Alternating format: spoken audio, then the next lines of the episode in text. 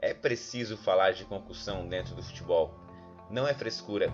Estamos jogando com a vida das pessoas, estamos jogando com a vida dos atletas. Elas precisam de um maior cuidado.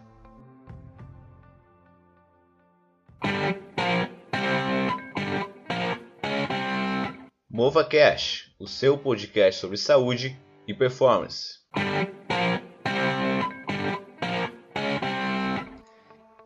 Olá pessoal, sejam bem-vindos a mais um episódio do Mova Cash, o meu, o seu, o nosso podcast sobre saúde e performance.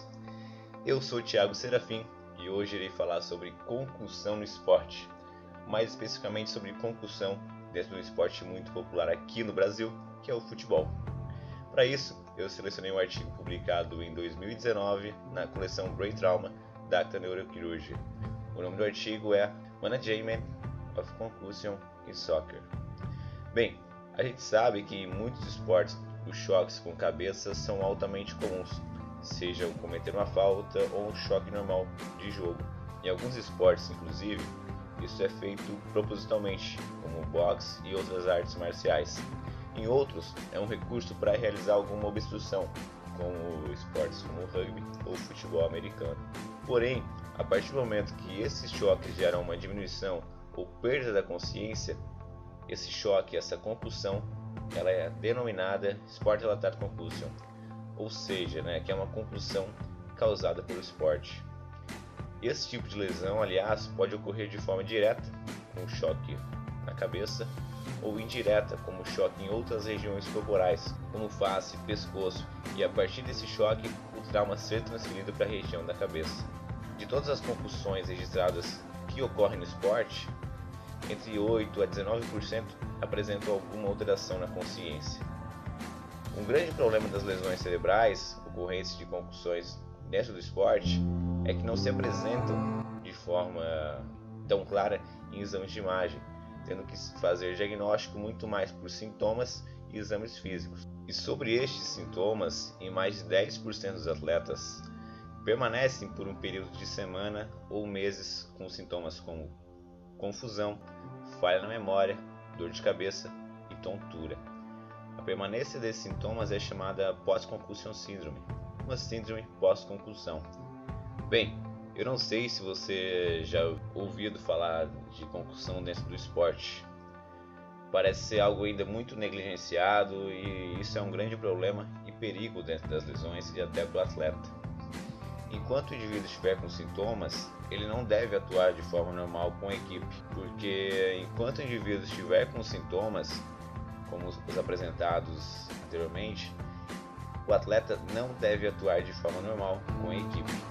Mas este assunto, a concussão causada pelo esporte, tem ganho alguma atenção nos últimos tempos, especialmente em meios profissionais como o da NFL, que é a Liga Nacional de Futebol Americano. E por falar em NFL, aliás, há um filme chamado Um Homem entre Gigantes, que recomendo todos que gostem de esportes e de ciência assistirem.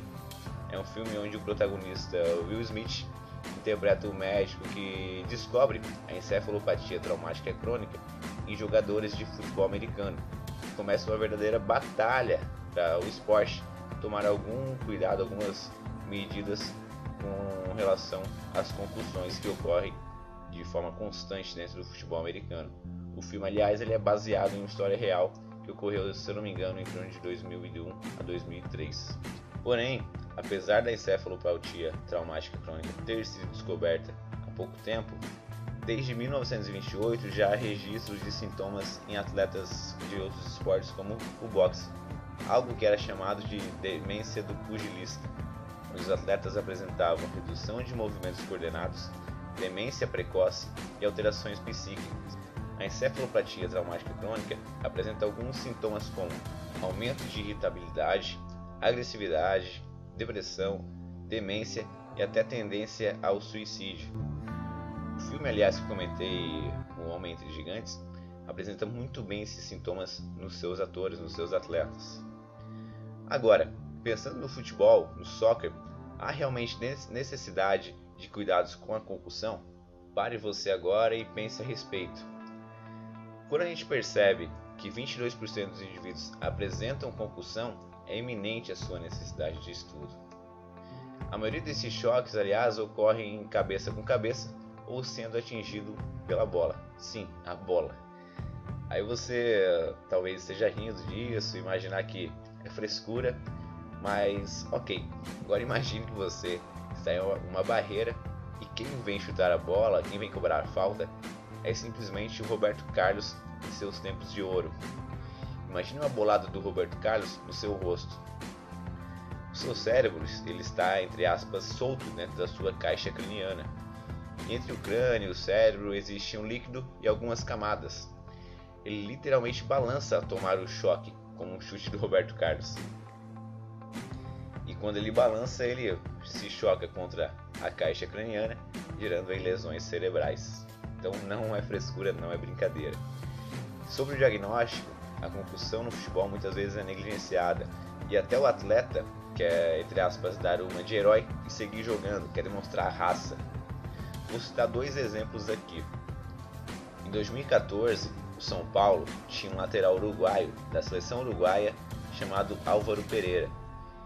Em um jogo contra o Criciúma, ele bateu o rosto no chão e desmaiou. Quando já estava saindo do campo, carregado, ele acabou acordando e insistiu em voltar à partida. Após o jogo, ele relatou que não se lembrava de um dos gols, e a gente tem um relato de confusão e perda de memória. Ele não se lembrava de um dos gols da equipe e passou mal dentro do vestiário, tendo náuseas e vômito. Naquele momento, naquela época, não aconteceu nada com ele, mas foi um ato com certeza de maior sorte do que juízo. Aliás, ele já havia feito isso pouco tempo antes na Copa do Mundo de 2014 aqui no Brasil, em um jogo contra a Inglaterra, quando o atacante inglês Sterling é, acabou batendo o joelho no rosto dele. Aconteceu basicamente a mesma coisa que esse jogo entre São Paulo e Criciúma. Um outro caso é na final da Champions League da temporada 2017-2018. A final foi entre Liverpool e Real Madrid e o jogo terminou 3 a 1 para o Real. Acontece que, se você lembrar desses gols e dessa final, você vai lembrar que em dois dos três gols sofridos pelo Liverpool foram falhas grotescas do goleiro Karius. Porém, acontece que percebeu-se apenas após o jogo que, pouco tempo antes dos gols acontecerem, ele havia sofrido uma concussão e um choque com o zagueiro Sérgio Ramos do Real Madrid. Como resultado, o goleiro que já era questionado foi humilhado pela imprensa e a concussão passou batido pela mesma. É preciso falar de concussão dentro do futebol. Não é frescura. Estamos jogando com a vida das pessoas, estamos jogando com a vida dos atletas. Elas precisam de um maior cuidado. Entre 2012 e 2016, esse tema foi bastante discutido pela FIFA, que é a entidade máxima do futebol. Criou-se uma ferramenta de passo a passo na avaliação do atleta ao sofrer uma concussão. Os passos são verificar se há lesões sérias, verificar se há presença de outros sinais como, como atenção é, relacionadas à coordenação, lesões na face ou até a desorientação. E realizar algumas questões relacionadas à memória, como o Maddox Questions, que são questões como onde você está, é, quando está o jogo, a equipe ganhou o último jogo, contra quem foi o último jogo. Então são questões relacionadas a aquele momento determinado. Se necessário, o indivíduo estiver desmaiado ou apresentando desorientação, Glasgow Coma, que é uma, um questionário, na verdade não é um questionário, é uma escala de coma de Glasgow. E por último, realizar uma avaliação da região cervical, verificar rigidez, amplitude de movimento, dor ou alguma outra alteração. Porém, mesmo com este protocolo e as recomendações, na Copa de 2014, poucos casos que aconteceram realmente foram reportados pelas equipes médicas. Um problema dentro do futebol que limita a boa avaliação é o tempo. Afinal de contas, dentro de uma partida de futebol, o tempo segue correndo e se você avaliar por muito tempo, entre aspas, perder muito tempo é, olhando aquele atleta, verificando e fazendo exames dele, a sua equipe fica com um jogador a menos. Isso certamente é algo que a FIFA deveria modificar. Após o sujeito ser diagnosticado com uma concussão causada pelo esporte, ele deve descansar por um período de no mínimo 24 horas. Descansar mesmo, em atividades que envolvam treinamento ou demanda cognitiva alta. E só após isto, o retorno deve ocorrer de forma gradual, partindo de atividades aeróbicas leves para exercícios específicos do esportes, treinos sem contato, depois com contato, até chegar ao jogo propriamente dito. Acontece que, devido à dificuldade do diagnóstico,